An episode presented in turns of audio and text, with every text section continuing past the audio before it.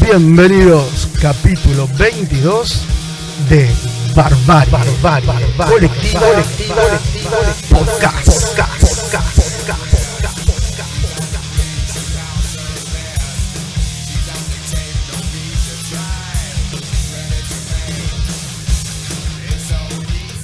Bienvenidos donde estén, como estén y con quién estén. Este es el capítulo 22 de Barbarie Colectiva Podcast. El podcast del rock que no estabas esperando.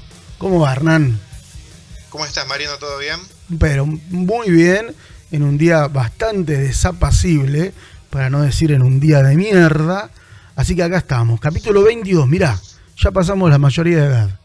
Eh, sí, hace rato, el 18 creo que los pasamos. Sí, ¿no? sí, tenés razón. A mí me quedó el 21, pues soy grande. No, bueno, en Estados Unidos Sí. eh, hay dos mayorías de edad y es 21 para tomar alcohol. 18 creo que se- ya se puede votar. No, acá se escabia desde los 9 años. Religiosamente. Claramente. Con la mamadera ya directamente. Sí, sí, sí, sí. Bueno, che, este es un podcast que eh, lo estaban pidiendo a gritos prácticamente. Un podcast que me parece que eh, nos merecemos este, y lo debemos. Este es un podcast dedicado quizás, me atrevo a decir, a uno de los mejores álbumes de rock de la historia. Si no querés tanto, uno de los mejores álbumes de hard rock de la historia. Este, y una de las bandas que se convirtió también, como muchas, en una banda transgeneracional. Exacto. A ver, básicamente es de los mejores álbumes de todos los tiempos. Metemos Sí. todo ahí, ¿eh? Sí. Rock, pop, hip hop, eh, todo. Y está entre los mejores discos de todos los tiempos. Y está obviamente entre los mejores discos debut de todos los tiempos en el podio, por decirlo de alguna Sí, manera. claramente. Discutible si te gusta más el primero de los Ramones, si te gusta más el primero de Jimi Hendrix, si te Exacto. gusta más el primero de Van Halen, que fueron discos que desde el debut la, La- rompieron. la rompieron, sí, sí. Muchas bandas no pudieron superar sus grandes discos debut. Los Guns obviamente irían para arriba todo el tiempo, hasta, la estratosfera. Pero nada, arrancar con semejante disco este, Sí. vendió, creo que hay tiene que haber estadísticamente un eh, Appetite for Destruction en cada casa. Sí, claramente. Vendió a nivel global 30 millones de discos. Una, una guasada. Una guasada. En Estados Unidos solamente 18 millones de discos. Y es el disco, como vos decías, que más vendió en su primer lanzamiento. Es el disco debut que más vendió. Este, y, en ese paquete que vos nombrabas entra Kiss, entra hasta el propio ACDC, que lo metemos en el paquete porque es el ACDC de Bon Scott. ¿no? Eh, así que bueno, presentado está, vamos a hablar del Appetite eh, for Destruction de Guns N' Roses. ¿Qué te parece? Dale.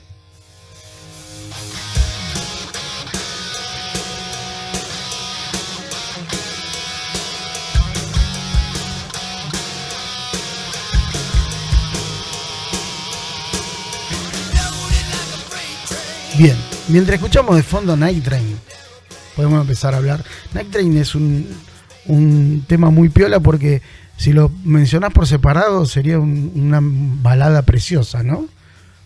Eh, Noche lluviosa. sí, si alguien Rain. de Noches Lluviosas, eh, son ellos. Este, y de canciones sobre lluvia, pero falta, no nos adelantemos. Sí, sí, claramente. Eso es otro podcast. Bien. Pero sí, las mejores baladas las hicieron ellos, pero esto es un disco al palo. Eh, creo que Night Train, creo que es un juego de palabras de Night Train, de tren nocturno, no de lluvia nocturna. Eh, es el nombre de un recero. El recero, el vino sanjuanino, El un recero, vino barato que ellos tomaban. Claro. Este, cabe mencionar, bueno, no arrancamos con el tema 1, arrancamos este, con un orden aleatorio de las canciones, básicamente, Es tan fácil. sí, porque queremos dejar ese tema con el que arranca el disco, por lo menos para hablar puntualmente de ese tema y lo importante que fue. Pero bueno, eh, este disco tiene eh, 12 canciones y no tiene lado A y lado B. No. Para aquel que lo, lo tiene en vinilo, no tiene. Y, quien lo tiene en cassette también, ¿eh? En cassette Ah, bueno. se da lo mismo. Viene el lado G de. Guns, Sí, el lado R de Roses. El lado G ahí quedó todo lo de- referido a las drogas, sí. todo lo referido a la, ciudad de Los Ángeles, que es donde se formó la banda, y el lado R a lo más, digamos, romántico, entre comillas, romántico, ¿no? De relaciones interpersonales, claro. Exactamente. De putas, sadomasoquismo y todas esas cosas que tienen que ver con las relaciones interpersonales a finales de los 80. Sí, previo a una etapa jurásica casi, comparado con la actualidad, Claramente. más deconstruida y un poco más correcta con, las chicas. De cualquier manera, nosotros arrancamos con It's So Easy, ¿sí? Este, uno de los temas eh, quizás que entran más incómodos en este, en este disco.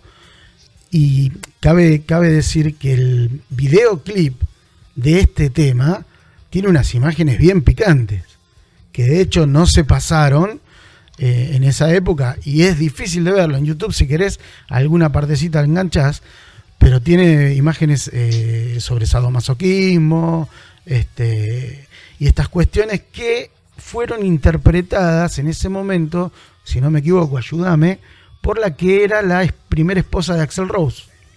Eh, sí, tuvo muchas novias y esposas, una por cada videoclip, creo. Sí. Este, y en esa época la banda eh, fue el primer corte de difusión, It's So Easy. Salió en el, 15 de junio del 87, o sea, casi eh, un mes antes de que salga el disco, ¿no? Como, como lanzamiento.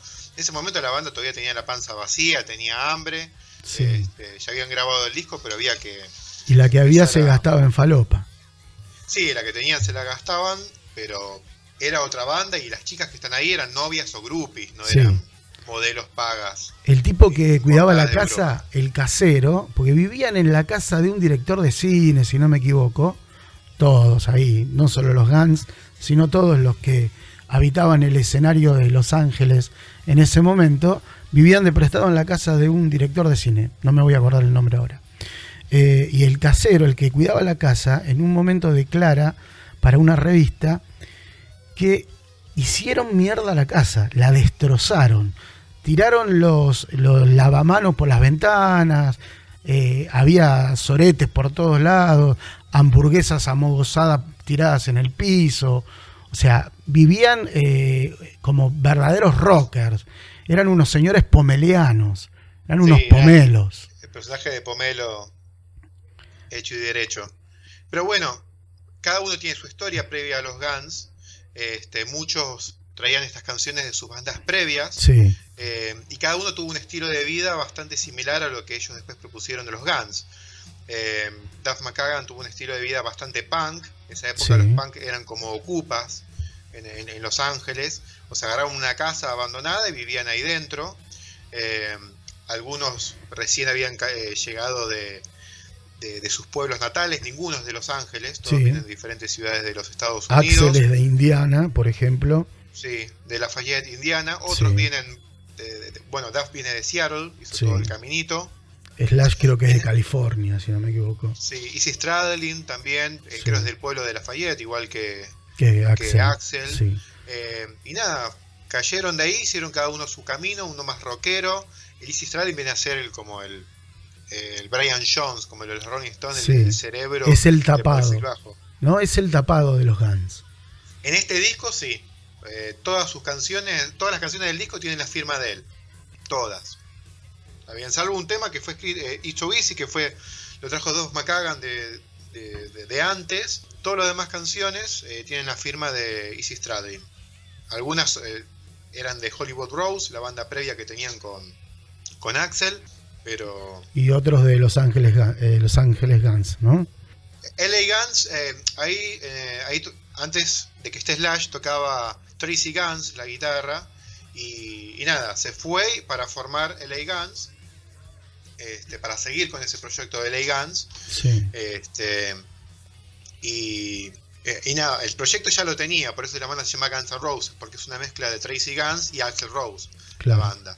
Pero nada, se formó Lady Guns y se llevó lo poco que habrá hecho. Pero esto es un disco que ya venía, como todo disco debut, cocinándose desde hace años. No es que se, se metieron al estudio, compusieron el disco y lo grabaron. Muchas canciones ya venían desde antes. De hecho, muchas canciones se compusieron muy rápido porque los riffs y las, ya letras ya las tenían de antes. Sí, sí, claramente. Eh, cuenta la leyenda ¿no? Este podcast es básicamente leyendas infundadas que eh, se van a tocar, si no me equivoco, a San Diego, ponele. Y en dos camionetas, o en una camioneta y un auto. Y era tal la, la situación caótica en la que vivían que se les rompe uno de los autos y terminan yendo a tocar sin los amplificadores, por ejemplo. ¿No? Y, y tocan y es una noche de mierda y encima no les pagan lo que les habían prometido pagar y a la vuelta escriben Paradise City. Este, como diciendo esto, este, este lugar donde estamos viviendo es una bosta. Al principio la letra de Paradise City la, improvisaron en la furgoneta y era un poco diferente. Eh, señor, señor, chofer, chofer, apure ese motor, decía. Sí, no, decía, eh, empieza Take Me Down to Paradise City, así empezó tarareando Axel Rose, improvisando, y Slash tiró algo como donde las chicas son gordas y son tetonas. Tiró una frase en inglés, ¿no? Claro. Obviamente la frase no quedó, pero agarraron la fonética y puso donde el pasto es verde y las chicas son lindas. claro. Grass is green and the, eh, girls are pretty. Eso fue lo que quedó. Pero fue improvisada esa canción, como muchas de las de este disco. Este, algunas se compusieron en tres horas o menos, pero era de un brief que ya tenía este. O se, fueron como un rompecabezas que cada uno traía sus piecitas en el bolsillo desde hace años. Porque este disco tardó bastante en gestarse. Arrancaron con unos demos. Este, muchas de las canciones de los demos originales de los Guns que se las guardaron y, salieron en Use Your Illusion. Sí, sí, tal este, cual. November Rain, eh, Don't Cry, eh, You Could Be Mine, esos temas ya venían desde antes del... Y no entraron en el Appetite. No entraron porque Axel Rose, como gran perfeccionista que era, hasta que el tema no esté cocinado, no lo sacaba de la No, no, y aparte no me entraba otra balada en este, en este disco. No, no. Ya con la balada que hay, que después vamos a ir escuchándola. Sí. Este, no había más espacio porque era era una demostración de lo que eran los Guns y tenía que ser un un puñetazo al mentón, como terminó siendo. Eh, me parece a mí que Guns es esa, esa bisagra entre las grandes bandas de finales de los 80 y lo que se va a venir después, que es eh, la aparición en el escenario musical del grunge. A mí me da esa sensación, ¿no? Y esta cuestión, perdóname, y esta cuestión de eh, no solo de la estética, sino de una, de, una formación de, una banda poderosa, este, que esto de sexo, drogas, alcohol y rock and roll no solamente lo cantan, sino que lo viven. ¿sí? Y eso me parece que los hace absolutamente atractivos, este, está en sus canciones y les, da, y les da una polenta que los trae hasta hoy y que nosotros estemos discutiendo esto en este momento. Si no hubiese sido una banda intrascendente, otra banda glamorosa de las que había en la época, y la verdad que estos de glam no tienen nada, son unos roñosos.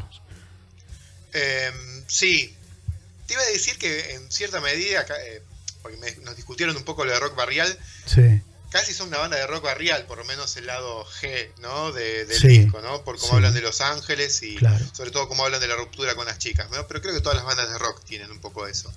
Pero lo que quería decir es, creo que agarraron esa imagen, o por lo menos se agarraron de esa del eslogan de chicos malos, que arrancó, nada, los Rolling Stones y lo agarraron todas las bandas de los años 80, Motley Crue, querían ser los chicos malos, Van Halen quiso ser los chicos malos al principio de los finales de los 70, Aerosmith eran los chicos malos, ACDC los chicos malos. La idea de, esa imagen de chicos malos la agarraron, incluso los Ramones o las Sí, pero esta es una rebeldía más adolescente que se, que, que, que, se va, que, se estira en el, tiempo. quiso hacer otra cosa, algo diferente de lo que son los chicos malos, no los chicos buenos, pero ser algo más cercano a la, a la gente. Eh, las bandas rockeras, así de, eh, como chicos malos, eh, no intentaban que el que está abajo del escenario se sienta identificado. Querían una estrella de rock, querían alguien, querían un póster, querían una, imagen para tener ahí en el póster.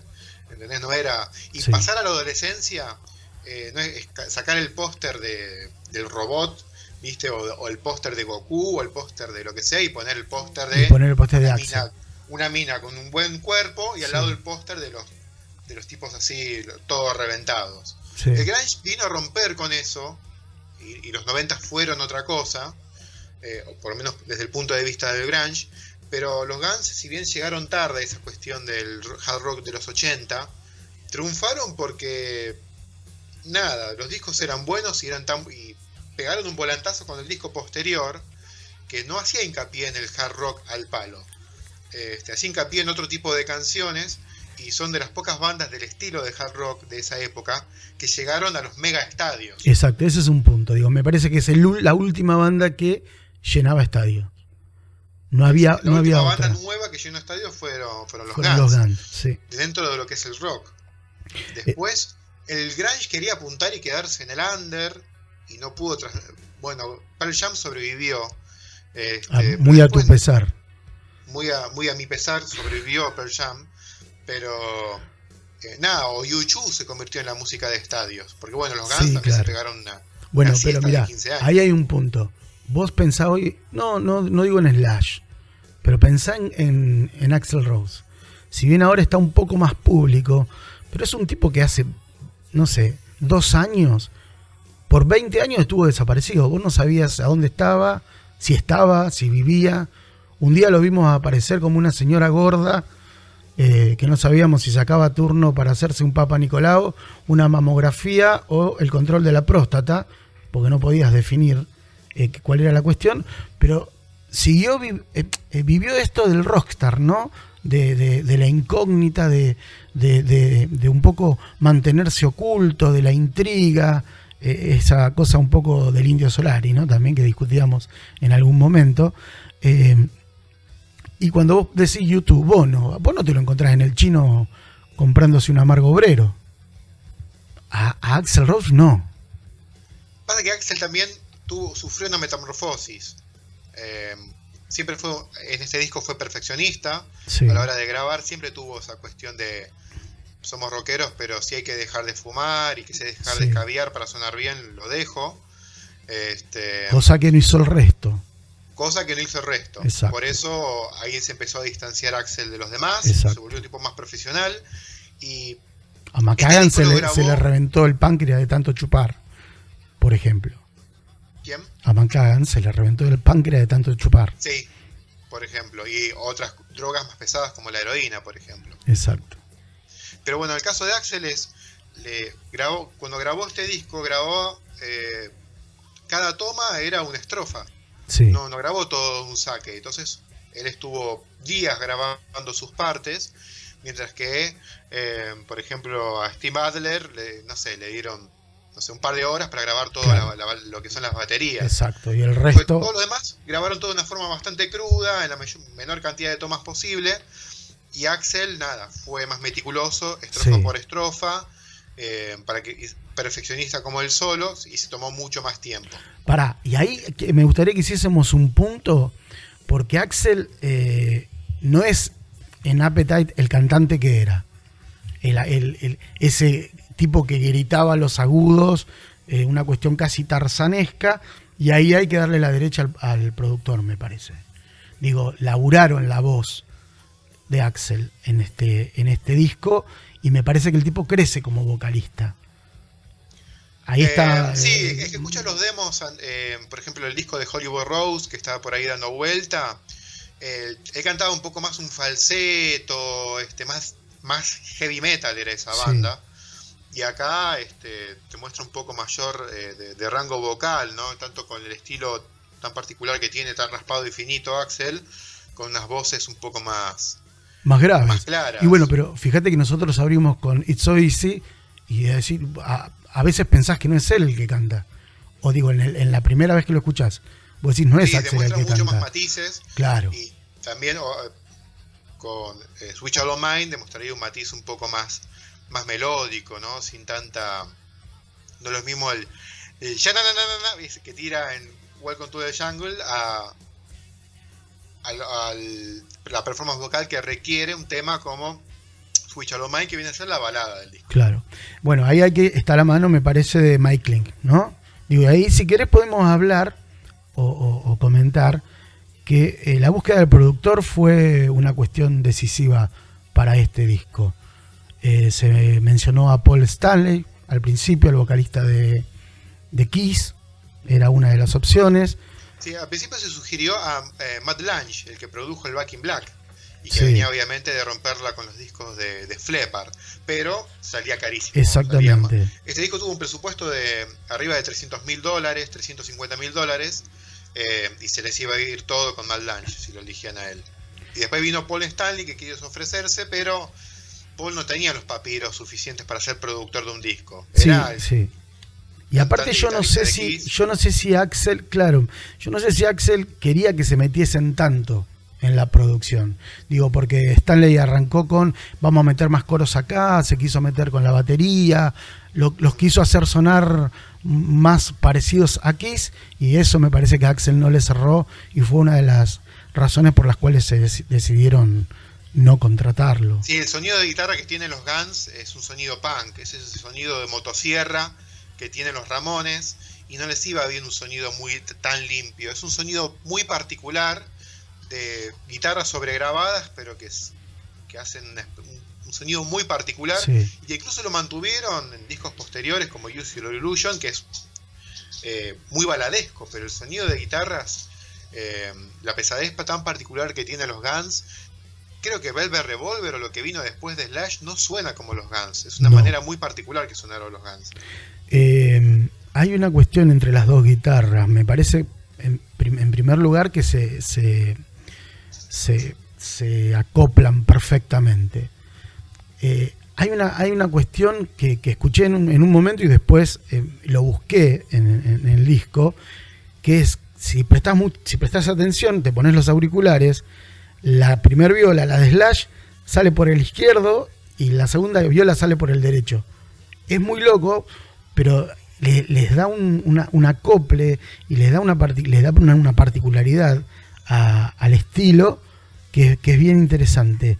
Esta forma de, mezclar los discos es muy de esa época. Sí, es de vieja escuela. Como la banda tocando dentro de tu cabeza, es muy bueno eso. Hoy los discos de hoy son todos mil guitarras superpuestas, todo comprimido y no entendés, un, no entendés nada. Pero esa manera de grabar de esa época, eh, nada, vos no puedes estar con los auriculares y prestar uno, como se hace a veces, porque no perdés la mitad de la banda. Tal cual, eh, Es una manera de producir que tenían las bandas de rock en esa época y que lamentablemente se perdió, salvo algún artista que quiere un sonido retro. Eh, pero es eh, complementa muy bien la música. Es, lo más cerca del surround que puedes estar con unos auriculares, teniendo dos orejas nomás. Sí, claro. bueno, eso pasa con Floyd, con Big Floyd, ¿no? Escuchar Pink Floyd con unos buenos auriculares es una sensación de, de, muchos este, que pone en juego todos los sentidos prácticamente. Sí, es algo que se perdió ahora con la grabación, con la grabación digital y que la grabación análoga tenía este, que no, no se pudo replicar. Incluso los vinilos que se lanzan hoy en día, al parecer, no tienen ese sonido de antes. No. Escúchame, viste que se, eh, en, un momento sale una remasterización del Appetite acompañada por un segundo long play, un segundo vinilo, un segundo CD en una suerte de caja, ¿no? Con todo remasterizado. Si tuviste la oportunidad de escucharlo, la pregunta es, ¿Pudiste encontrar alguna diferencia en el sonido? Quizás ah, tuviste la oportunidad de escucharlo en Spotify, por ejemplo. ¿Hay alguna eh, diferencia? No, la verdad es que no, no la escuché la versión remasterizada. Eh, siempre voy a la, a la que tiene la portada original, hay una que tiene la portada nuevita.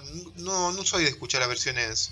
Eh, me llama a veces la atención cuando tiene algún agregado de canciones, pero cuando son demos o ese tipo de cosas, este, no, Viste, a, veces no me gusta escuchar. Escuché el demo original de Welcome to the Jungle, pero es pegarte un pelotazo, es mucho más lenta, este, tiene más vueltas, obviamente, una versión previa a la versión final. Eh, no, es algo, ese tipo de, análisis de la música a mí, este, a veces me la termina no, todo, no todas las bandas eh, caen bien paradas de esa manera con los demos.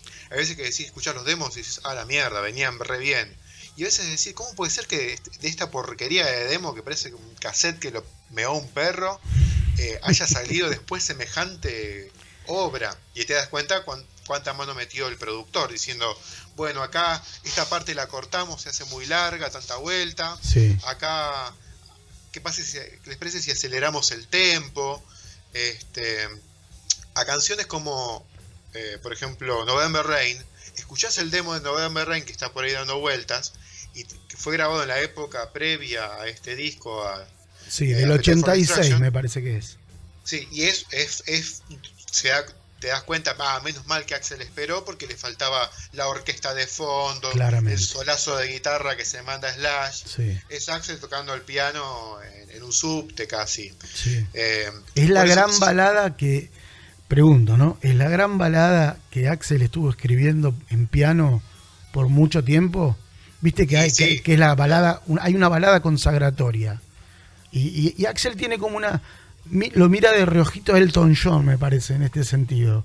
Y a, Freddie, Mercury. De, reojo Elton John. Siempre le gustó la música de Elton John. Ahí está el matiz, que tal vez en este disco no está, pero fue agregando matices. Axel. Sí, sí, eh, claramente. Fue más fuerte. Fue sacando un poco el matiz punk que, o de rock más reventado y fue agregando esos matices más, de, más pomposos de, de álbumes. Y Slash, y Slash le, le agrega el condimento blusero, me parece, a la banda, ¿no? sí, este disco lo grabó con una guitarra Jackson, ¿eh? lo grabó con la típica guitarra de la época, este, una ESP, pero después cambió a la Les Paul y no la dejó nunca más. Pero este disco lo grabó con. Pero sus, sus pentatónicas son pentatónicas de blues. Digo, vos escuchás sus solos. Su manera de tocar es su manera de tocar. Puede cambiar un poco el sonido, pero es su manera de tocar. Pregunta: a ver, eh, ¿qué hubiese sido de Slash si no hubiese tocado en los Guns? ¿Hubiese sido el, guitarrista ícono que es? ¿O Slash es solamente su, su melena y, la galera? Una pregunta, hija, de, una pregunta hija de puta. Te ayuda, eh, pero. y qué sé yo, es como. No, podría haber sido diarero como que podría haber tenido un éxito moderado con alguna otra banda, pero la verdad es que todos intentaron y ninguno tuvo éxito, incluso Axel. Tengo entendido que se probó en Poison, ¿puede ser? Ahí hay un comentario que escuché este, y, que no tuvo y que no tuvo oportunidad por, por el estilo. Axel, no, no, no, no, no, Slash, Slash. Creo que sí, creo que lo escuché, lo escuché por ahí. Este, creo que Brett Michaels, el cantante de Poison, dijo eso, que lo bocharon a, Slash porque supuestamente el estilo de él era más un estilo de, quinteto, ¿no? de dos guitarras, y ellos querían un guitarrista de una sola guitarra. Creo que eso fue lo que dijo Brett Michaels en su momento. Eh, pero bueno, obviamente lo dijo ya como para quedar bien parado de lo pude haber tenido a Slash le, di una patada en el orto. Una patada en el orto, claro. Y, che, vos eras el novio de la infancia de Sol Pérez. Sí, pero. No, no éramos el uno para el otro. Claro, este, claro. ¿qué le vas a decir? No había química. Yo, qué mierda iba a saber que iba a semejar semejante eh, carisma. Que sabía que iba a ser la publicidad de Manaus, ¿no? Por eso, no, este, nada, qué sé yo, no tuvieron el ojo o dijeron, no, ese chabón con ese pelo largo y esa melena, con nosotros que somos todos rubios y de pelo batido, no pega, es muy feo. No pega, es, aparte es morocho. Es morocho. Diría Mickey Vanilla, como te gusta decir a vos. Sí, no, no, nada. Dale una caña de pescar, ¿no? El pescado y que se vaya de acá. bueno, eh, vamos a tu, a tu métier. ¿Querés que hablemos del arte de tapa? Sí, hablemos del arte de tapa. Dale. Este, tuvo todo un proceso. Al parecer, Axel Rose lo primero que quiso como portada fue eh, una portada, una foto del diario Times, que era el Challenger explotando, básicamente. Exactamente. Mediados de los 80, ponemos en contexto, hubo un, lanzamiento de, la, NASA, que era un lanzamiento del, del, Challenger, que era un transbordador espacial que iba a llevar eh, personal civil, ¿no? Había entre ellos una maestra, había de todo. Era un evento mundial como la NASA no había tenido en años, después del alunizaje, viste que perdió como rating la NASA, y el Challenger había logrado esta masividad y que todo el mundo estuviese expectante. Exacto, y tuvo toda la gente ahí prendida al televisor para ver al Challenger explotara en mil pedazos a los 20 metros más o menos. Exactamente. Este, esa imagen recorrió el mundo y Alex, Alex, perdón, Axel, Axel. la quería para la portada del disco. Obviamente lo sacaron carpiendo, es, un- es un poco temprano, ¿no? No está muy seguido. Y Eh, yo me, yo me lo imagino, me lo imagino a Axel preguntando por qué. Guay. Porque está buenísimo. está Claro, buenísimo. boludo. Claro. Boludo. Pero bueno, Y, en- sacaron y carpiendo. entonces, si esto no, ¿qué ponemos? Después fueron, quisieron poner la portada, eh, como portada, un cuadro de Robert Williams. Robert Williams es un eh, pintor, dibujante, con un estilo muy entre el surrealismo de Picasso, con esa pintura hiperrealista, mezclada con la cultura pop estadounidense, la, la hamburguesa chorreando con las papas fritas, la, la chica pin-up desnuda con buen cuerpo, esas caricaturas a lo Tex Avery, ¿no? Con los ojos así saltones, exactamente como estamos viendo ahí. Este, mucha Como- caricatura. Como estamos viendo nosotros. cómic. Sí, estamos viendo nosotros. Todo eso mezclado, viste, una cuestión muy surrealista y ellos tenían una, él tenía una, una, una pintura que se llamaba eh, Appetite for Destruction, que era básicamente un robot que acababa de violar a una mina Sí. eh, y de atrás de una cerca, típica cerca de madera que tienen los yankees, estaba saltando una especie de, de- de vengador, una especie de monstruo con armadura plateada y con unos dientes como cuchillas. Este, una escena bastante particular que obviamente le dieron el pulgar Que abajo. no sabés quién es más hijo de puta, ¿no? Si el que está saltando o el que acaba de, de Sí, violar a la piba. surre- no sé, que evoca mil millones de cosas. Es como, tiene una cuestión muy cómic, porque si bien eso es solamente una imagen, se ve cierta eh, dinámica. Y hay otros que parecen que tengan viñetas, el, pro- el propio, la propio, el propio cuadro. Es muy bueno lo que el tipo pinta. Pero Sí. bueno, Bueno, Lo- no salió en la tapa, ¿no? no salió, No. pero salió en el disco interno. Salió en la Salieron parte un par de versiones, un par, se imprimieron un par Sí. en cassette y CD, que obviamente hoy valen fortuna, pero después se que llegaron a los compradores, porque yo el otro día escuchaba un- a, un, eh, a uno de nuestros amigos del Facebook que nos comentaba que eh, en Chile habían llegado a comprar algunas, algunos de estos eh, LP eh, con, con esta tapa, que hoy valen parva de guita, ¿no? Digo, hoy Y no- sí, entre coleccionistas debe valer un montón. Exactamente. Pero después, digo, bueno. ha llegado a, a manos de algunos, algunos escuchas. Y después Y sacaron sí. y fueron por la cruz que todos conocemos, esa cruz, no sé, es una cruz celta, si no me equivoco, ¿no? Sí, eh, Axel Rose siempre fue muy fanático de Sin Lizzy. De hecho, tiene tatuada una, una rosa de una portada de un disco de Sin Lizzy. Este, y nada, hicieron una cruz celta y le mandaron. eh, ella tenía tatuada una, esa cruz. eh, y nada, le agregaron una- un cráneo por cada miembro de la banda. Cada uno con pelos muy batidos, porque en ese momento lo tenían batido. Después fueron al peluquero a la semana y no Sí. coinciden los pelos, hay que adivinar un poco. No. Pero en ese momento este, coincidían y agregando el cráneo de cada uno. Y nada, dale. Es la, la tercera que te bocho, pero dale, lo mandamos igual. No- sigue sin gustarme, le decían, Bien, pero bien. hoy, hoy, igual. hoy es una imagen icónica del rock, digo, es Hoy es inconfundible. el fondo inconfundible. negro, porque querían que hagamos el podcast nosotros, que hacemos Solo, podcast de discos con fondo negro. exactamente. ¿Querés contar cuál es? Y ahora vamos haciendo el de Metallica, Exacto. que tiene una serpiente y el logotipo que apenas se ve. Sí. Y el ACDC, que es una portada toda negra con el logo de ACDC en blanco y con la palabra Back in Black en blanco. Sí. Y los Guns, portada toda negra con La la, cruz- la cruz el tatuaje con los de los. Guns por excelencia es ese. Exactamente. Bien, hablemos eh, de las influencias. ¿Qué te parece? De, los Guns. Hay una banda finlandesa, de esto me da ¿eh? no, no la sabía. Hanoi Una- Rocks. Hay una banda, eh, Hanoi Rock, exactamente, eh, que tenía mucha popularidad dentro de lo que, de lo que es Finlandia a, a comienzos de los 80 y que eh, claramente estaba influenciada por, no sé, los New York Dolls, The Stooges, que los nombramos en el podcast de, de Ramones, de los Stones, de los Rolling Stones, y que fusionan blues, punk, heavy metal, garage rock y el glam rock que hablábamos antes. Y de nuevo, ¿no? Eh, la mención al sexo, a las drogas, al alcohol. Y a mí me parece que tanto la estética como la, eh, la, actitud de los Guns está un poco eh, basada en la escucha de esta banda, ¿no?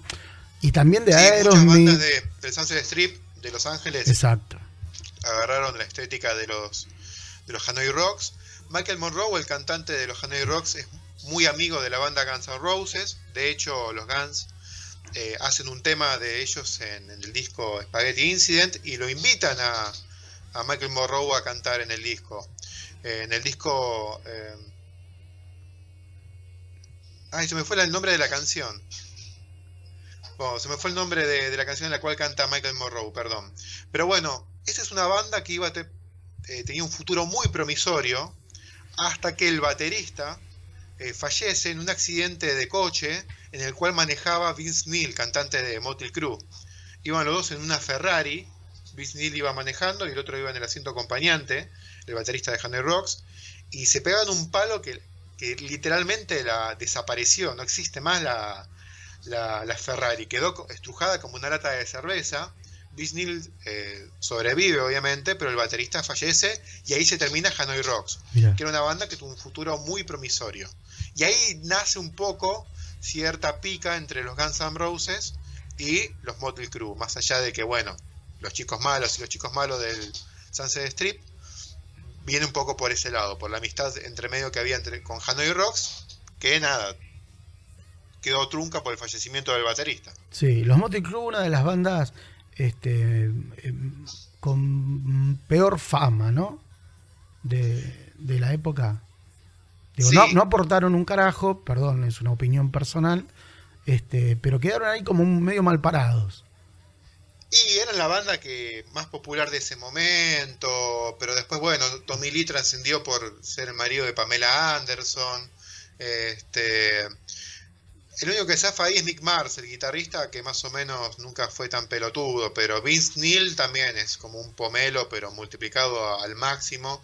El otro, hablábamos el otro día que el tipo se olvida, su, hoy al día de hoy está hecho un lechón, se olvida sus propias letras, hace, no, hace sí, pero no sabe las letras, claro. canta lo que viene, en vivo es bastante patético, este, es un, el, un pomelo, pero un no pomelo. tiene la trascendencia de Axel, ni Claro. de nadie. Ni del propio Pomelo. Che, eh, y otra cosa, eh, y hay cuestiones, en, y en el Appetite me parece que es donde más se escuchan, muy Aerosmith.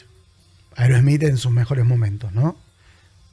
Sí, hay que tener en cuenta que los Guns en su momento habrán teloneado seguramente a Aerosmith, telonearon, los Rolling Stones también los invitaban a, a, subir al escenario, este, pero fue una banda como por ejemplo Van Halen, que los ponías de telonero y te pasaban el trapo y Claro, al mes vos los estabas teloneando a ellos. claro. claro. Este, fue una banda así. Sí, Le llegaron a pasar el trapo a Aerosmith eh, como teloneros. eh, una cuestión que siempre nosotros mencionamos en nuestros, en nuestros programas, que me parece que es una de las bandas Guns que no suena en vivo como suena en estudio. No pueden Sí. reproducir lo que suenan en, en estudio arriba del escenario. Sí, sobre todo Axel. Sí, Y al claramente. día de hoy mucho menos. Bueno, sí, al día de hoy es, es una señora mayor. Pero no bajan el tono de sus canciones. Axel las canta e intenta llegar como puede. Sí. Eh, en China is Democracy se, se nota. Sí, se nota. Ya tenía un... eh, se estiraba como podía para las canciones. Pero bueno, eh, a ver, repetimos. Este disco salió el 21 de julio del 87. Sí, ¿Está bien? sí. El primer corte de difusión había salido un mes antes, que fue el 15 de junio, que salió It's So Easy, y eh, Mr. Brownstone. Me, ¿no? me gusta cuando te pones en el Alejandro Fabri del rock. Me gusta mucho. Espero que no se duerman, por favor. y no hubo, no hubo suerte. Sale el disco, eh, al 3 de octubre del 87 sale Welcome to the Jungle como single y como videoclip, y nadie no lo pas- no, no explotaba la banda. No, lo pasaban, pasaban. No lo pasaban. No. ¿Qué pasó acá? What- Número uno, bueno, la banda a todo esto intentaba trascendencia, tocando y tocando y tocando. Hasta que se dio dos cosas. Número uno, Sí. el dueño del sello Griffin donde ellos tocaban, Sí. llamó a la MTV diciendo, por favor, pasen el disco. Muchacho, ¿cuánta hay que poner? ¿Cuánto hay que poner y lo ponemos? Listo, dale, te lo pasamos. Lo pasaron a las 4 de la mañana de un domingo Sí. y explotó. Hay quienes dicen que un trasnochado puso el video este, y explotaron los, los teléfonos de MTV. Mm, Como vos decís, pero yo no lo creo. Para mí llamó el, el dueño de la, de la mm, discográfica y Sí, dijo, obviamente, a ver, señores, por parte del dueño de la discográfica. ¿cuánta Porque no hay que poner? pasar porque, nada, por una cuestión de censura. Exacto, digo, y, y lo hablábamos recién de la portada. La propia Sí. portada, digo, los de MTV había que tocarle el culo en ese momento. Ellos ponían y sacaban. Y además, ah, hubo que poner mucho huevo, huevo, huevo. Y ya arrancando el mes de fe- eh, el año 2000, 1988, perdón. Sigo con el 2000. Sí. Arrancando 1988 en febrero, graban un concierto en el Ritz, eh, que es eh, televisado por la MTV. Y con eso ya terminan de consagrarse. claro. Ahí explota, pero recontra explota el disco. Le llevó un año explotar el disco porque entraron en los rankings muy abajo. Pero cuando, cuando explotó Welcome to the Jungle, Sí. ahí ya directamente a la estratosfera. Entran a- un año después entran al primer puesto. Exactamente, le llevó un año, o sea, a mediados del 88, a- para, eh, que el te- que para lograr la trascendencia que tanto querían. Y ahí empezaron, siguieron largando singles y de octubre del 87, que salió Welcome to the Jungle, agosto del 88, o sea, casi 10 meses después, sale Switch All Mine. ¿no? Y después nada, para seguir facturando, en noviembre del 88 sale Paradise City. Y el 29 de julio del 89, Night Train sale como single. O sea, casi dos años después de haber salido el disco. exacto. Explotó tarde, pero cuando explotó le sacaron el- hasta la última gota. Sí, ¿Qué y te eso parece si escuchamos un poco o bastante Welcome to the Jungle? Porque era el tema que arranca el disco. me parece que se lo merece. Y después hablamos un poco de qué es Welcome to the Jungle. Dale.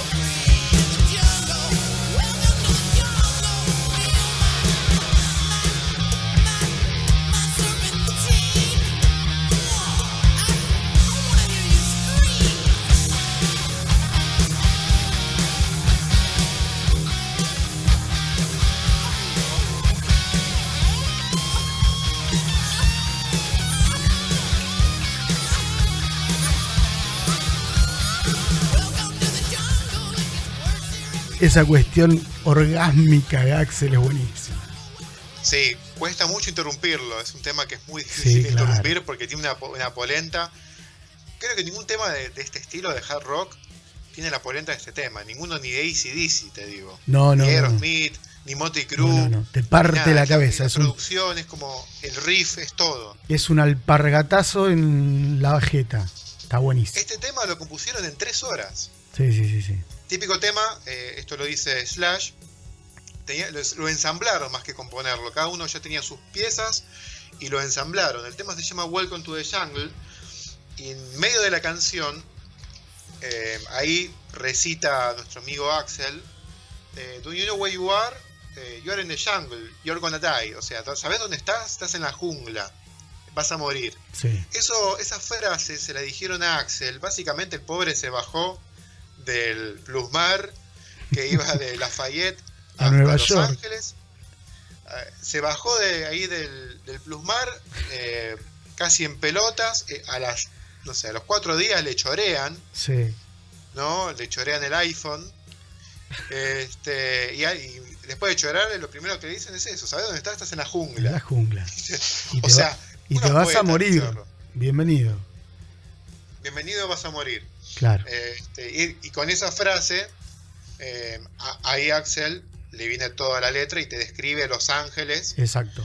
este, un Los Ángeles podrido, este, obviamente presumo que hoy cambió un poco el panorama de Los Ángeles, A ver, y lo- eso parte podrido. Los Ángeles también es- no- nos lo venden, por lo menos como la, la, la cuna de, de la cinematografía también, ¿no? Eh, estadounidense. Pero Sí, claramente, California, está todo... tengo entendido que Los Ángeles es un lugar bastante gigantesco, sí, que vos tenés que manejarte sí en auto para ir al supermercado porque no tenés un almacén ahí abajo, un día por ciento. no tenés un Tenés chino. No, tenés que irte, agarrar el coche e irte a, a las a los centros de donde están todos lo- los negocios porque está todo como muy alejado. y 365 días tiene el año, 360 son de sol. Una cuestión, una cuestión, o dos cuestiones. La primera, que tiene que ver con Axel en particular. Axel viene de, y está reflejado en, en- en las letras, especialmente del lado G del, del long play. Axel viene de una familia disfuncional, como todos los integrantes de los Guns, ¿no? Digo, el, el pibe eh, no conoce al padre, al padre biológico, o el padre biológico es un malandrín, que término moderno, ¿no? Es un malandra que lo boletean cuando él es muy pibe y él reconoce como padre al segundo matrimonio de la madre y él cuenta en una, en una entrevista que este hijo de puta eh, lo, lo abusaba de él, ¿no? Y él decide de muy pibe irse y, y toda esa mochila es un, está en sus letras, ¿no? Y después se encuentra en un Los Ángeles de mediados, fines de los 80, que es un sálvese quien pueda. Y, que es un poco lo que se ve en la portada que vos recién contabas, ¿no? Calle llena de falopa, calle llena de violencia, de alcohol, de, de- heroína. eh, y esta cuestión es un poco el germen de, de, de Guns. Es un poco el- el trasfondo del Appetite, me parece. Sí, obviamente. eh, eh, Es, tiene- me- es lo que se quiere. paisaje con- Exacto, con, letras que ya exacto. tenían de antes y un poco de vivencias, hablando de chicas, hablando de la violencia.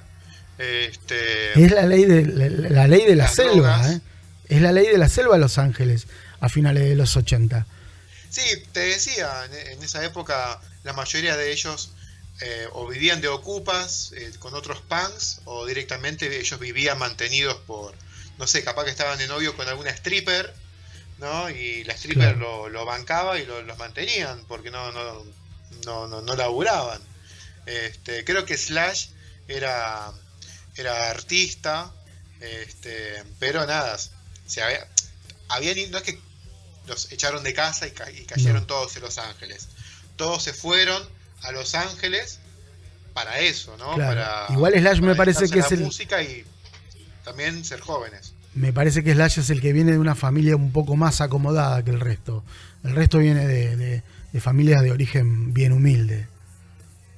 Eh, viene de familia, a ver, eh, bastante particular, porque nació en Inglaterra, la madre es afroamericana, este, y viajaba por, por todos lados, pero no viene de una familia tan disfuncional. Eh, Claro. Steve Adler, eh, el baterista, viene de una familia también muy jodida.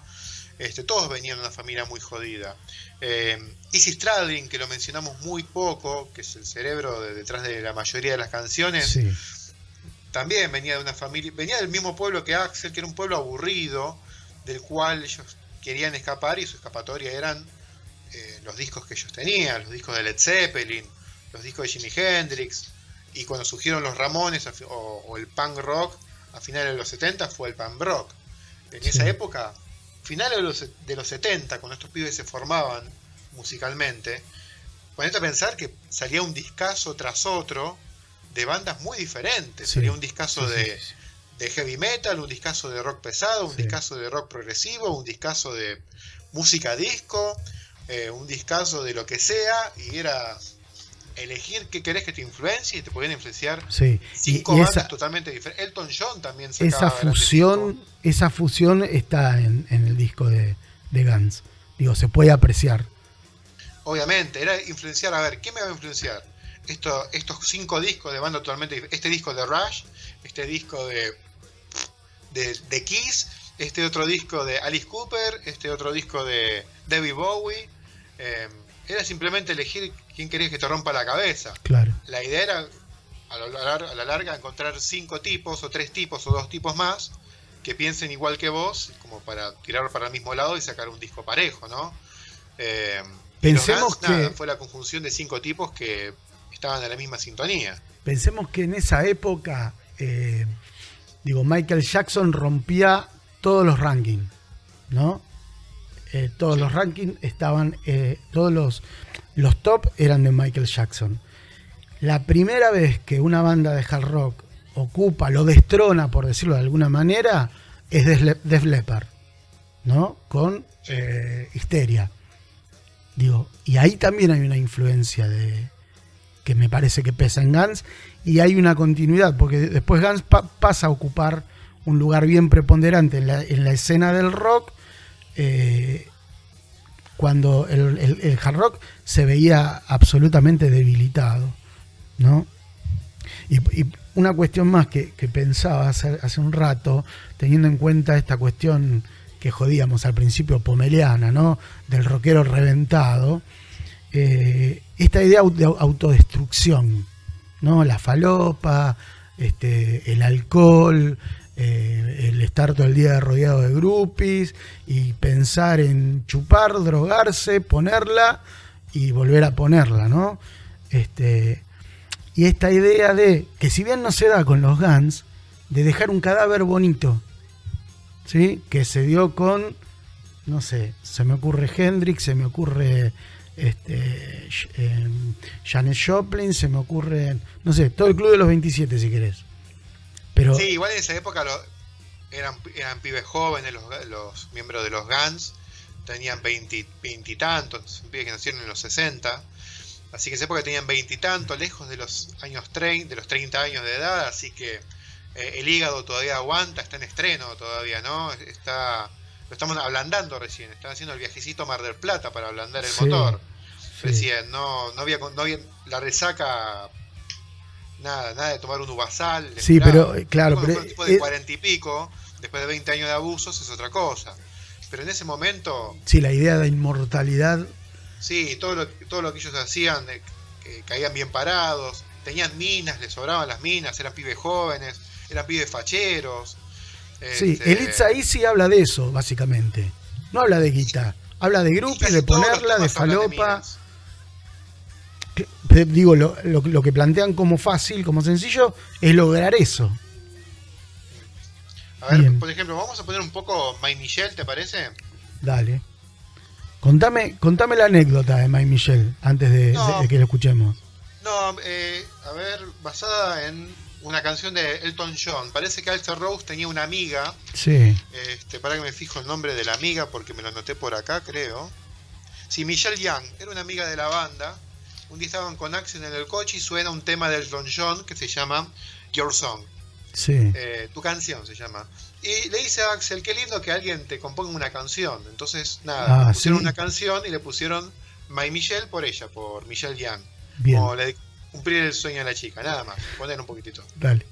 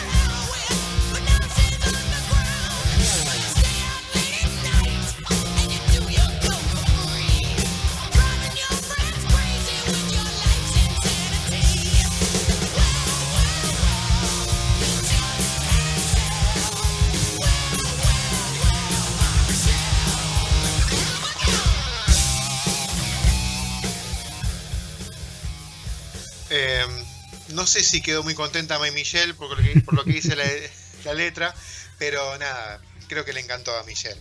Bueno, Michelle, ¿querés que te dediquen un tema? Bueno, ahí te. ¿Era eso? O otro de los temas de. ¿Era eso, señor Cobranza? Claro, devolvé la bolsa. Che, eh, otro de los temas dedicados a una mujer que cierra el Appetite es Rocket Queen. ¿Querés que lo escuchemos? Dale. Y después charlamos un ratito sobre este.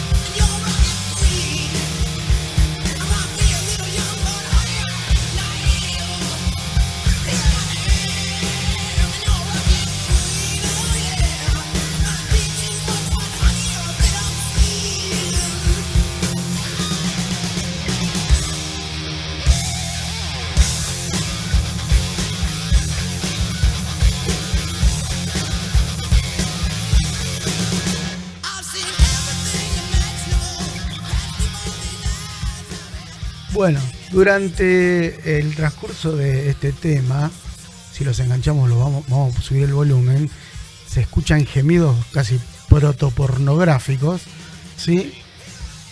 Emitido por nuestra queridísima amiga Adriana Smith, Sí, que había sabido ser novia de Adler, ¿no es así? del baterista. Del baterista. Era la novia en un momento. Con el cual me parece que Axel se llevaba como el orto. Y entonces eh, le ofrece tener relaciones... Todo para mí. Sí, eran muy amigazos.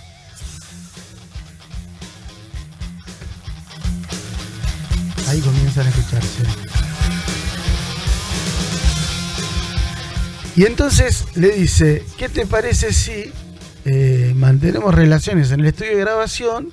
Así esos sonidos terminan saliendo después en el, en el álbum. No sé si lo dije, se lo dijo así, pero este, le convidó con una botella de Jack Daniels y por una botella de Jack Daniels. Bien, Yo por la petaca, la que venden en los free shop, sí, el criadores. te jadeo todo.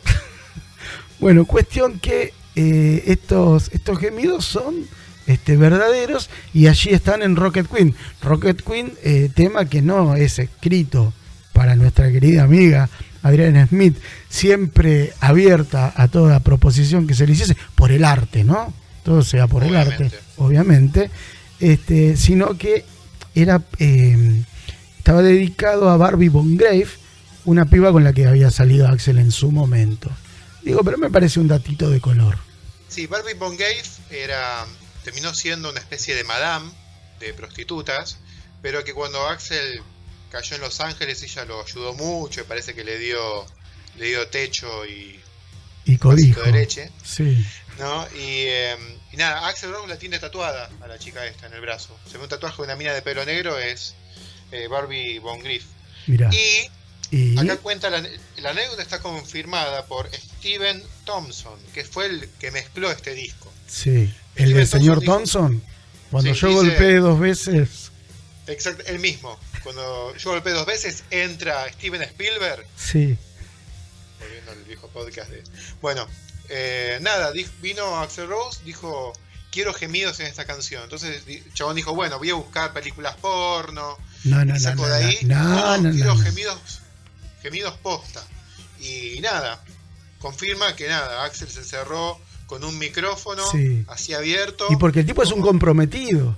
Es un comprometido con su arte, obviamente. Exactamente. y se encerró con la novia del baterista. Así, Bueno, eso es un detalle. sí.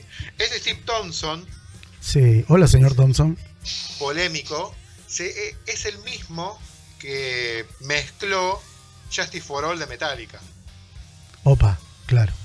el disco que no tiene bajos. Que le bajaron. Claro, que no se escucha el bajo. Así Exactamente. que, bueno, hay que. Vos decidís si le crees o no al tipo que le puso no le puso sonido al bajo de Jason Newsted en el Justice for All. Es lo que tengo para decir. A mí me parece, me parece una fuente más que certera. Dale, a mí es medio cartonero Baez, pero le da. Para nosotros todos los mitos son verdad. Sí. Así que. Eh, Nada. hay si quieres agregarle una misa satánica, se la agregamos. sí. Pero el mito sigue hasta ahí, que son gemidos posta de Axel Rose, cantante de los Guns Roses, garchándose a la novia del baterista. Y la novia Bien. accedió porque el baterista, Steven Adler, le había sido infiel. Apa, apa, apa. Entonces no es por el whisky. Igual que, que feo, ¿no? Si tu novia te es infiel y los gemidos quedan en los discos más vendidos de todos los Eter- tiempos. claro, 30 millones de discos vendidos en todo el mundo. Y nosotros acá mencionándolo al, al sur, más sur del planeta Tierra. Así que, nada, tengan cuidado, porque las chicas cuando se vengan, Sí. Tengan, decí, decí que no estaba Michael Jackson, porque capaz que una- le pegaba una tiradita de goma y quedaba en la, en la tapa de thriller. Claro, claro, claro, claro. Che, escúchame. eh, hablemos de los temas que quedaron afuera porque vamos a ir cerrando el podcast. Eh, da para, para siete podcasts seguidos este, este álbum y la banda. Ya vendrán futuros programas de, el- de los Illusion, el 1 y el 2. Este, y por qué no del Chinese Democracy, que, que- que es denostado, pero yo lo banco. Dale, defendelo. Yo defiendo. Hacemos un podcast donde vos defendés Chinese Democracy y yo defiendo Riff 7. Bueno, mirá qué cagada que vas a poner, ¿eh? Y vas a arrancar con el NX, ¿no? Voy a arrancar con el NX y voy a seguir. Vamos a hablar de discos polémicos en algún momento. Sí, sí, sí. Y muchos son defendibles, ¿eh? porque eso, los artistas tienen derecho a experimentar. Los criticas cuando no experimentan, como los Ramones, Motorhead, ACDC, y después cuando experimentan, a veces las cosas no salen bien. Sí. Eh, sobre- bueno, Chinese Democracy tardó 14 años en salir, así que nada. Bueno, eh, no, digo, no hay posibilidad de que le vaya bien. la, la poca, eh, a ver, los pocos álbumes de Guns N' Roses hacen que cada uno que salga eh, genere muchísima expectativa. Si bien son muy prolíficos eh, componiendo, ¿cuántos álbumes hay editados? Son muy pocos. Vale, sacaron este disco que dura una hora más o menos. Está bien, es una Sí. duración estándar, está bien. Sí. Después sacaron un EP Lies. como de- de- donde re- acústico, donde repiten canciones, que Sí. es el Lies, par de covers, un poquito de todo. Sí. Eh, Los dos monstruos. los dos Use Your Illusion, que salieron los dos juntos, y la verdad que cada disco es larguísimo. Sí. El- los CDs están hasta, las- hasta el tope. Y los vinilos eran dos vinilos dobles, eran dos Son, discos. y son el vinilos. soundtrack, son el soundtrack de, de la vida de mucha gente, ¿eh? O Esos sea, dos cuatro álbumes. vinilos eran, así que ahí podían Sí. haber estirado, nada, te sacamos 40 minutos de música, 40 minutos. Sí, Este, muchas bandas como Kiss, por ejemplo, sacaban tres discos por año, pero duraban media hora en los 70 claro. Estos entregaban mucha música. Mucho, ya en la mucho. época, si el disco era más o menos cortito, le ponían EP, Special Play, porque duraba 30 minutos. Por ejemplo, Back of Beach quedó afuera del Appetite y está en uno de los Illusion. No me preguntes Sí. en cuál. You Call Be Mine, lo mismo. Eh, November Rain, que tiene ese famosísimo videoclip, ¿no? Que donde uno ve una iglesia y un pibe con una guitarra delante, eh, piensa en ese tema, ¿no? O sea, vas a directamente a un bautismo, Sí. está el monaguillo en la puerta, este, porque por tocar el aleluya, en un momento Sí. se mete y toca el aleluya, o haciendo guitarra aérea. y nada, le prende el pucho. Empieza, ya de una. Claro. Y ahí empieza, la cruz se invierte, empieza a salir sangre de los santos. ¿no? Sí. Eso es lo que ustedes quieren, ¿no? Quieren eso, ¿no? bueno, el Don't, Don't Cry también no entra Sí. en el appetite.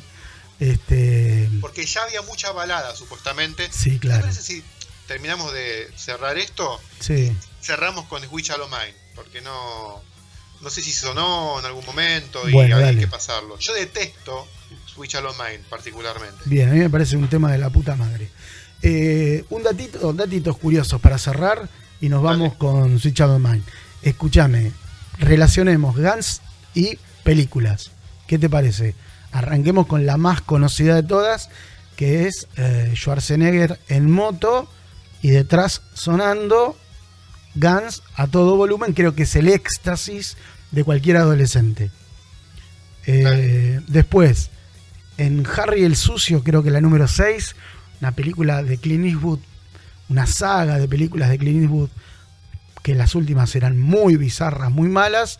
Eh, creo que vos contaste que aparecía eh, un muy joven Jim Carrey haciendo playback de eh, Welcome to the Welcome Jungle. to the Jungle. De Ahí- varias canciones a lo largo de la canción.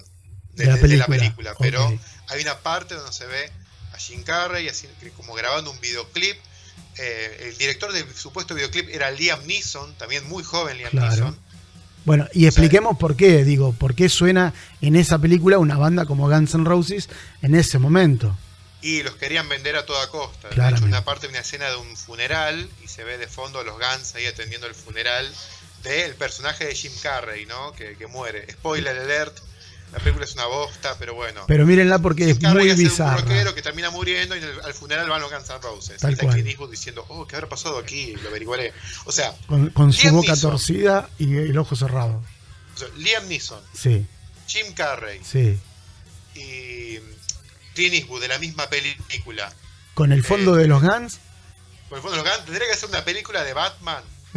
pero Batman contra Eda Bustamante debe, debe ser un peliculón. ¿Viste? Debe haber sido Claro. Clint Eastwood haciendo de Batman. de Batman contra el viejo. COVID-19. Sí, así, de Batman viejo, Batman eh, Sí. contra, el, eh, Con- contra el PAMI, ¿viste? Eh, con Liam Neeson haciendo de Russell Gould, como podía ser, y Jim Carrey haciendo del acertijo. Contra los sindicalistas burócratas del espacio. Y tirar toda la mierda con los Guns N' Roses de fondo, con el tema. Che, ¿le sobró algún tema? Y este se llama You Could Be Mine, pero lo estoy guardando para si hay una secuela de Terminator. No, a Me cagarse. lo llevo yo, me lo llevo yo el tema. Sí. Ahí, You Could Be Mine, eh, Eastwood haciendo de, de Batman. Claro. Con un revólver. Y, se- y se cambian el traje, ¿no? ¡Viva Perón! Tendría que haber sido eso la Sí, película. Una fiesta. siendo otra película de Harry el Sucio, bastante pedorra. Bastante pedorra. Bueno, Poca visión. se transformó eh, Welcome to the Jungle en eh, algo de dominio público, digo. Es de, es de la gente ya. Y al ser de la gente ha perdido Lo un cantan poco. en las canchas. Lo cantan en, la cancha de la Ferrere, lo cantan. Eh, lo- la- Atlanta, Sí. eh, San Lorenzo, lo exportó para Japón el tema. Sí. Los japoneses también lo cantan. Siempre decís el mismo curro. ¿no? Pero es verdad, es verdad que las las barras las barras de Japón Sí. sacan canciones a San Lorenzo. Este, Solo a San de Lorenzo. la mano. Del- Claro. Tenemos barrio. Algo así dicen. Bueno, se va terminando esto, che. La verdad que da para hablar seis horas de este, de esta banda y de este, de este disco. Pero me parece que dijimos lo que teníamos que decir. ¿Quedó algo? No, nada más. Después de esto explotarían y vendrían a la Argentina. Vinieron en su mejor momento a la Sí. Argentina. Dieron inicio al rock barrial. Claramente. Mirá, Para que nos puteen por las redes. sí. eh, Sí. no le- a la gente no le gustó que mencionemos a los redondos como influencia del rock barrial. Y bueno, ¿y qué? ¿Y? ¿Y? Este, pero nada. Fue una, Reco- ba- fue una recordemos banda- cuando la última banda trascendente Sí. eh, dentro del rock pesado y la única la última banda en llenar arenas, estadios gigantes. Claramente. Después en la Argentina vinieron bandas a llenar el Monumental, la cancha de River, incluso en épocas en las cuales River no llenaba la cancha, pero eran artistas que ya tenían 40 años de historia. Roger Waters ya tenía cuánto tiempo tocando Sí, claro. este, acá. No hubiera, y ya directamente Hay bandas, cuando hay bandas que siguen llenando. Digo, hoy ACDC llena, Maiden llena, Yo creo que Kiss llena. eh, estamos hablando de son bandas Argentina. anteriores. Sí, sí, sí, sí. Maiden, si querés, un poco más paralela eh, a los Guns. Sí.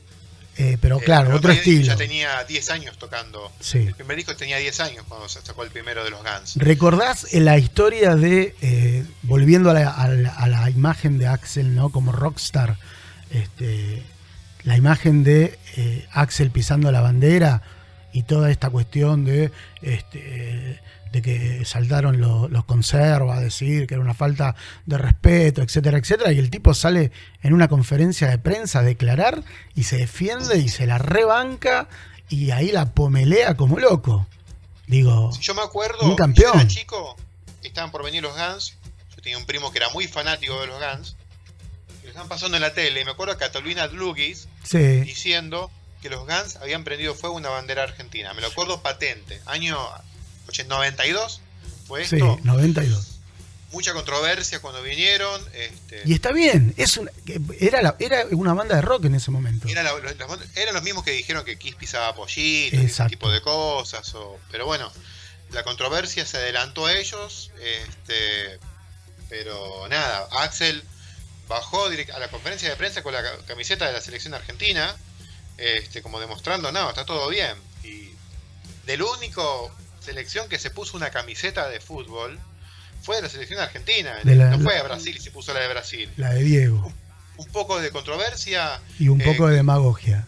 un poco de demagogia, pero fue el único país donde se la puso. Y Sí. más, si se ve un poquito más de lejos, un hincha de Racing te puede decir, Es la camiseta de Racing. es la del mago Capria. ¿Te acuerdas cuando le tirábamos los cositos, los, los cuernitos de eso para colgar la toalla? También, También. eh, bueno, ese quilombo lo armaron acá. Le tiraban, hicieron pelota al baño Sí. este, y le tiraron con, con el toallero. Sí. Y ahí Axel paró, llamó a la traductora, que se la bancó estoica a la, productora, la, a la traductora y le dijo, Ay, si siguen tirando no tocamos más y nos vamos. No, eh, sí, y, le dijo- y Axel dice, bueno, si ven a alguien haciendo, mandándose cagadas, rómpale la cabeza, rómpale el culo. Claramente. Y ahí viene otro, y si ven a alguien que está hablando Sí. mal, le peguen. Así, bueno, Ricardo que- Iorio, si hubiese bajado el escenario, hubiese cagado a bife. Che, Pero se escuchaba el the fucking asshole, the fucking sí, sí, shit. sí. Em, Por ah, favor, ¿Cómo era? chicos. Pero bueno, difícil la banda. Sí. Bueno, redes sociales, Facebook, Instagram, eh, plataformas, Spotify, ibox.com.